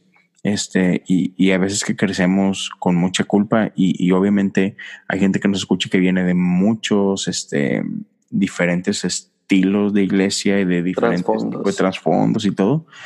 Y, y hay quienes ah, somos un poquito más religiosos que otros y cosas así. Pero, pero sí, ese, mi consejo sería simplificar, simplificar este, mira, nunca, nunca vamos a terminar de entender a Dios, nunca vamos a terminar de, descifrar la Biblia. O sea, hay, hay, hay batallas doctrinales y teológicas que tienen cientos de años, incluso unas miles de años. Y, por poner una muy sencilla, calvinistas, arminianos, tienen, tienen cientos de años peleándose y siguen sin ponerse de acuerdo. o sea, y, así va a seguir. O sea, um, que digo, diría yo, o sea, chido, sí, sigue leyendo, sí, dale, Rick, no te traumes, dale, sigue. Pero, pero a la vez, entendamos que eso no es así como que lo principal, ¿no? O sea, no vamos a terminar de entender a Dios de este lado de la eternidad y aprendamos a disfrutarlo más. Y, creo que sí, sí he estado ahí. Creo que sí se ha vuelto uno de mis problemas eh, a veces, que es como de me enfoco tanto en conocimiento, en, en teología, en cosas así, que me olvido de disfrutar, que simplemente puedo conocer a Dios y puedo estar en sus brazos y no necesito saber nada más y soy amado y, ya. Y creo que, creo que para mí eso se traduce como mi nivel de experiencia tiene que estar igual que mi nivel de conocimiento. Cuando mi nivel de conocimiento excede mi nivel de experiencia, me vuelvo muy lógico y como muy difícil de creer, pero y cuando mi nivel de experiencia excede mi nivel de conocimiento, entonces me vuelvo como fanático, como como simplemente como de experiencial y así. Entonces, y es muy difícil, pero creo que nuestro conocimiento y nuestra experiencia siempre deben de estar o tratar de tenerlos balanceados. Sí, buenísimo. Entonces, ah, hemos hablado tú y yo, hemos tocado aquí varias, varias veces y hemos hecho referencia a, nuestra personalidad y, a, que somos siete. Uh. ¿De qué estamos hablando? del, del mejor tipo del enagrama. ¿Del, qué? Del mejor eneatipo del enagrama, el 7, señoras y señores. sí, este, para quienes igual, si, han escuchado catálisis, si han escuchado cosas comunes por más de un episodio, han escuchado que hablamos del enagrama. Si no sabes mucho de esto, te recomiendo dos diferentes episodios. Bueno, una serie completa de Julio Navarro. Váyanse a buscar a Línea Curva. Tiene, tiene 10 episodios, 11 realmente, 11 episodios acerca del enneagrama. Aviéntenselos, está geniales. Este, les recomiendo el libro El Camino de Regreso a ti. Y este Yesaya tiene dos episodios eh, dedicados al enneagrama. Entonces, dense una clavadita por, por, por esto, pero Básicamente, eh, el enneagrama es este. Sí, no, sé si llamarlo. Horóscopo cristiano. Sí, el horóscopo cristiano diría Memelas. E, es este. Sí, entonces, enneagrama es así como que este estudio de, personalidades, pero que está súper chido. Este, y, en el cual hay nueve tipos, ¿no? Cada uno con, con unas definiciones muy padres. Y Benjamín y yo creo que somos exactamente iguales, vato. Soy 7 a la 8. Sí. Eh, otra vez, es, es, que Jesús, básicamente, eso somos. Así es. Lo que siempre yo digo es, estoy seguro que Jesús será siete, porque ningún otro tipo hubiera convertido el agua en vino, solo para mantener la fiesta viva. Entonces, Jesús será Realmente. Sin discusión, señores. Ahí quedó la prueba más fuerte de todas. Pero bueno, eh, como número uno, así rapidito, porque incluso eh, Benjamín eh, aparece junto a Julio en el episodio donde tocan lo que es el 7, ¿no? Entonces ahí eh, échense un clavado y van a escuchar muchísimo más. Pero bien rapidito, ¿qué te hace ser un 7? La diversión. no sé, o sea, creo que o sea, si nos vamos profundo, creo que es este deseo de, de no querer sentir dolor, que lo canalizamos en todo está bien y vamos a, vamos a quitar la tensión del dolor y la tensión y vamos a convertirlo en diversión y placer, que es algo que hacemos muy bien. Entonces, eh, eso me hace un siete. Y que, y que bueno, con cualquier tipo, ¿no? Que son todas las personas, pero que creo que todo remonta a cómo fuimos criados que, lo haremos, tenemos ahí una idea de hacer un episodio ya más específico, pero que me, me interesaría saber cómo tú, cómo creciste y ver como similitudes entre como nuestros papás, tus papás y, ver que, o sea, porque creo que sí puedes como track qué te hizo ser un 7 o qué te hizo ser un 9 o qué te hizo ser así, ¿no? Sí, sí, sí, sí. Y, bueno, este, estén atentos. Pronto vamos a grabar uno y, algo que me encantaría explorar y es así como que hablar en, en, general de los siete de nuestras experiencias, pero me encantaría hablar sobre todo de de la parte no sana de los siete sí.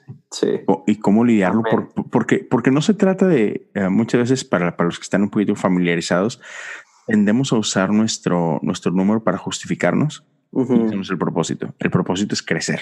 ¿no? Así es. quiero que, así que nos metamos eso, pero entonces, raza, este, no se lo pierdan, viene, viene pronto, este, pero ahorita, para contestar tu pregunta,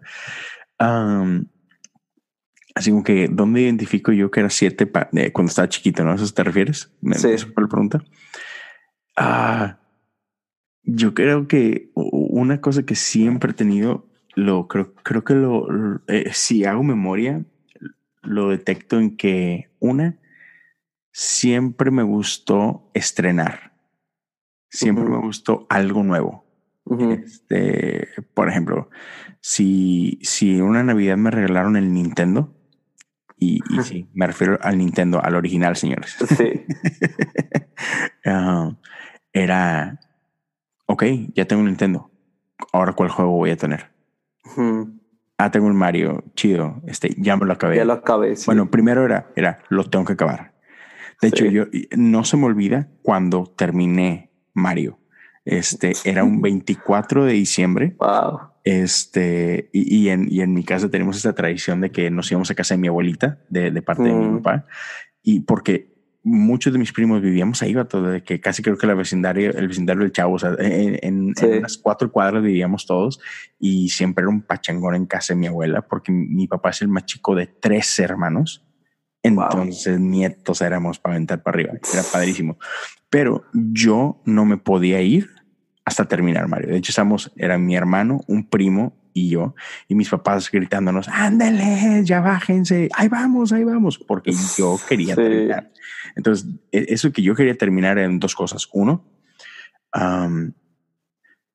quiero acabar algo porque quiero, o sea, quiero conquistar. Ese placer. el placer de conquistar, pero dos, esa, esa, oh, esa obsesión, ese, esa adicción eh, que, que, yo soy muy adictivo.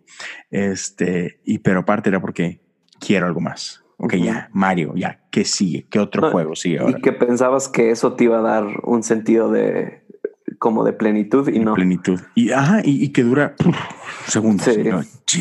Pero creo que yo me refería como más profundo. Ah. Eh, o sea, no más profundo, pero como más. O sea, por ejemplo, yo creo que mucho de mi personalidad de siete es porque crecí, en, o sea, crecí en la iglesia, mis papás eran pastores y siempre tuve como esta perspectiva de que tienes que dar una buena imagen.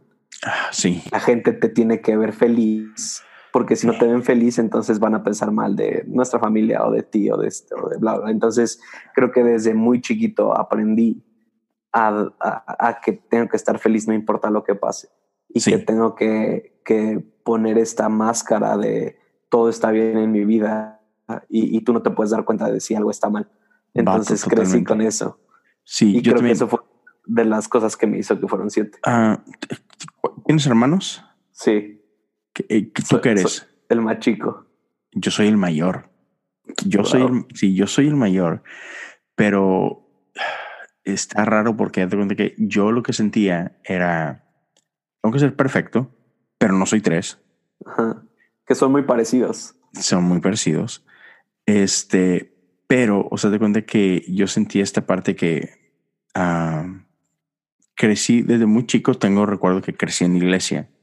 yo creo que mi papá se convierte, viene a Cristo cuando yo tenía como dos años, una cosa así. Entonces, pues desde muy chiquito se, crecí en iglesia y todo. Y para mí era justo lo que decías tú, es que como cristiano, si, si, si neta soy cristiano y si estoy bien en mi relación con Dios, tengo que estar bien. Todo tiene que estar bien. Tiene que ser feliz y positivo. Ya es que somos muy positivos. Este, y, y, entonces, este, así como que no, es que todo tiene que estar bien. Y, y, y no, oye, ¿cómo estás? Bien. Oye, esto, chido. Este, sí, siempre tuve esa presión. y, y, y, también esta presión así como que de, de o sea, de, de perfección, de el niño bueno, es el que no se equivoca, cositas así. Entonces, sí, como dices tú, se parece mucho el 3 y el 7. Este, pero, pero yo creo que me, no sé si con que la balanza se fue hacia el 7 por esta parte de que odio el dolor, odio el dolor. Y, y parte de eso es porque recuerdo tuve una muy buena infancia, no, no me malentiendan, pero... Sí, bueno, ah, y, para todos los tipos, ¿no? O sea, creo que todos los tipos podrían sacar sus traumas y decir como pobrecito. Ajá, no, no, no. Y tuve una infancia, mis papás, este, los quiero mucho y todo. Pero sí recuerdo ciertos episodios muy fuertes o sea, en esta transición de mi papá de, de, de conversión y, y, y, de luchar con su, con ese hombre viejo y el nuevo y sus vicios y, y pero no. Entonces sí recuerdo dos, tres cositas así como que medias, medias fuertes. y, y, y, entonces así como que entiendo esa parte de que no, no, no, no, no. O sea, esto no me gusta. No quiero ir ahí. Tengo que rechazarlo, sí, no quiero ir ahí. Así como que hazte tonto, este, hasta el dormido, etcétera, etcétera. Piensa en otra cosa, vete como Peter Pan o vete a tu lugar feliz. Y sí, o sea, por ahí, ¿no? Entonces, sí.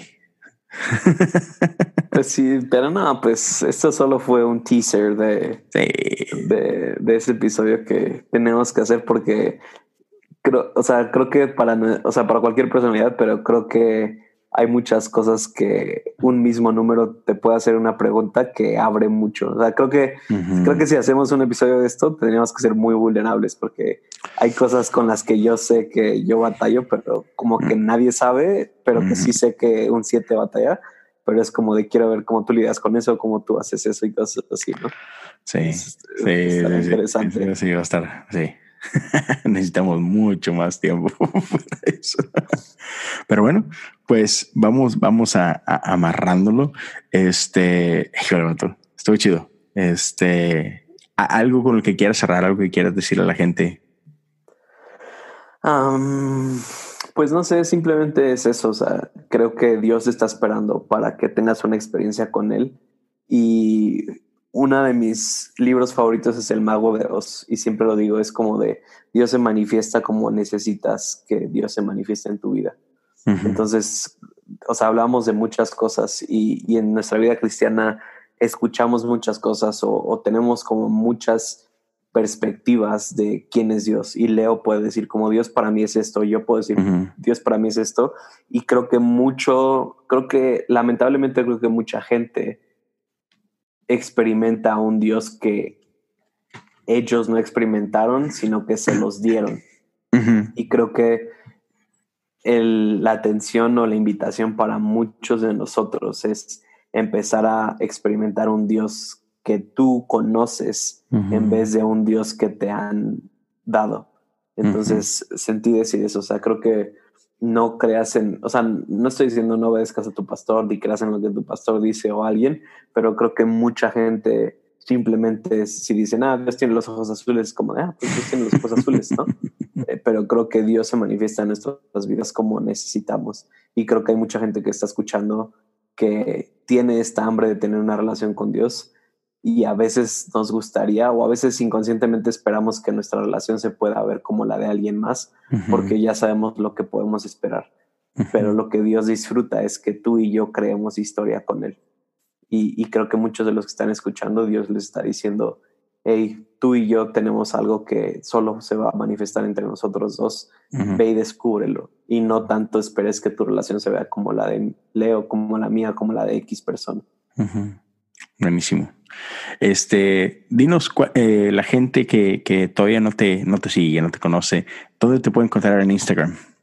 Mi Instagram es eh, Benjamín doble guion bajo Enríquez. Ahí estoy y en Facebook estoy igual como Benjamín Enríquez. Ahí subo tontería y media, como buen siete. y, pero sí, ahí me pueden encontrar. Y bueno, este, aparte, escúchenlo, sigan eh, el podcast de Catálisis con Benjamín y Sam. Mi favorito definitivamente está ahí en ese, en ese top. Este, no me los pierdo semana a semana, es una chulada. Este, aprendo muchísimo.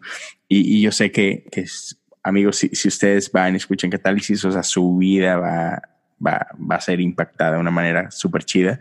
Este, ya saben, también a mí eh, me pueden seguir en Twitter o en Instagram como Leo Lozano HO y estamos para servirles. O sea, si quieren mandarnos un mensaje, cotorrear, platicar, este, contarnos sus historias, o, este, ayúdenos, ayúdenme a orar, esto y lo otro.